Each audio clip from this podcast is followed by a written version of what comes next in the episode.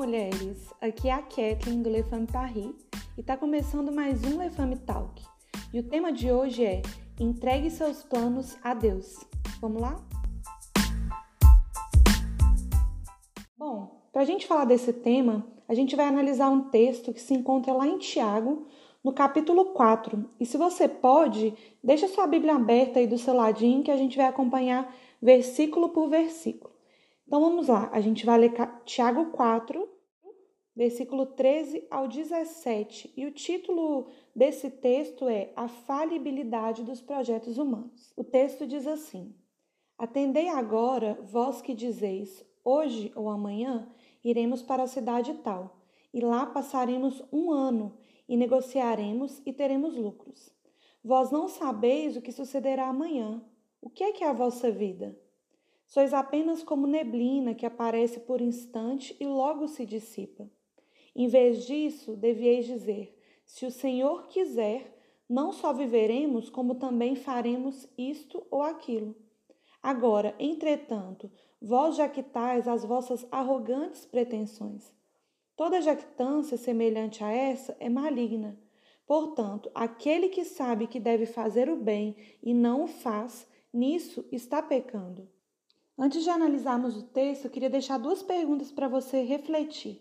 Você tem planejado o seu futuro? E você já fez algum plano que não deu certo? Analisando esse texto, eu separei quatro pontos para a gente refletir acerca das incertezas dos nossos planos sem Deus. Primeiro ponto é: o tempo não está em nossas mãos. Se a gente voltar lá no texto, no versículo 13, a gente lê assim: Atendei agora, vós que dizeis, hoje ou amanhã iremos para a cidade tal e lá passaremos um ano e negociaremos e teremos lucros. Quem age dessa forma, na impulsividade, acredita que é dono do tempo, né? A gente programa o futuro, objetivos, metas, sem levar em consideração a vontade de Deus. E muitas vezes a gente se frustra com algumas das decisões que a gente toma, porque a gente não pergunta para Deus o que, que era realmente para fazer. E se a gente tiver plantado em local errado, a gente não vai dar fruto. O segundo ponto é: só Deus sabe o que acontecerá no nosso amanhã.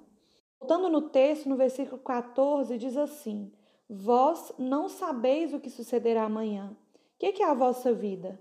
Sois apenas como neblina que aparece por instante e logo se dissipa. A nossa vida ela é um sopro. Hoje a gente pode estar aqui, amanhã não, então, se eu pudesse te dar um conselho, viva um dia de cada vez, como se fosse o último.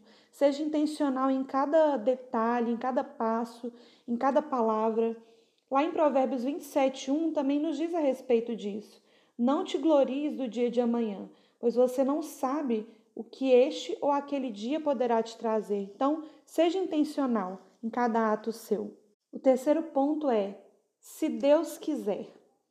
Vamos voltar lá de novo no, no texto, versículo 15.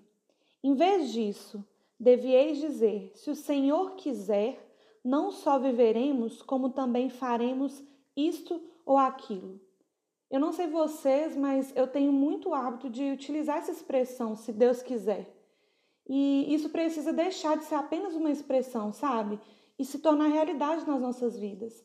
A gente deve agir com humildade. E a humildade é nada mais nada menos a gente entender a nossa condição limitada de pecador e reconhecendo que sem Deus a gente não pode fazer planos. Ou você até pode, mas sem Deus eles serão falíveis. Em Provérbios 19, 21, né, um versículo que fala muito ao meu coração, é, diz assim: Muitos são os planos no coração do homem, mas o que prevalece é o propósito do Senhor. A última palavra sempre vai ser de Deus. Por isso que é importante a gente ter sensibilidade, estar conectados com a vontade de Deus para nós. Por último, mas não menos importante, o último ponto, que é o nosso orgulho, ele precisa ficar de lado. Vamos voltar mais uma vez lá no texto, no versículo 16 e 17, que diz assim: Agora, entretanto, vós jactais as vossas arrogantes pretensões. Toda jactância semelhante a essa é maligna. Portanto, aquele que sabe que deve fazer o bem e não faz, nisso está pecando. Nós já entendemos que nós não somos nada sem Cristo. E a gente pode até criar estratégias, criar planos pela força do nosso braço e até chegar em lugares altos, mas a gente tem certeza que a queda, né, ela é certa.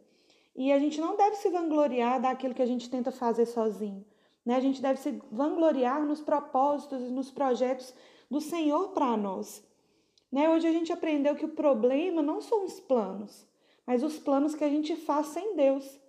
Porque os planos eles são extremamente necessários. A gente deve estabelecer estratégias, metas, né? O próprio Jesus, ele tinha seus objetivos. Ele mesmo dizia: "Eu sei de onde vim e para onde eu vou". Está na hora da gente verificar né, como que os nossos planos eles estão sendo traçados. São desejos do nosso coração ou propósitos que o próprio Deus designou para nós? E se a gente colocar em prática né, quatro pontos que a gente aprendeu hoje, eu acredito que vai ser muito mais fácil né, e simples da gente traçar planos.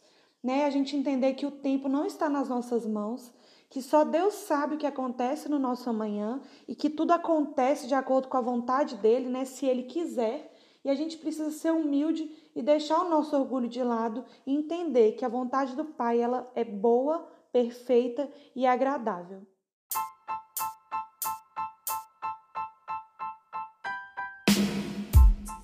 Então é isso. Que você possa, a partir de agora, colocar todos os seus planos e projetos né, nas mãos de Deus e deixar que no tempo certo Ele te mostre o caminho a percorrer. Que Deus possa continuar te abençoando e até o próximo podcast.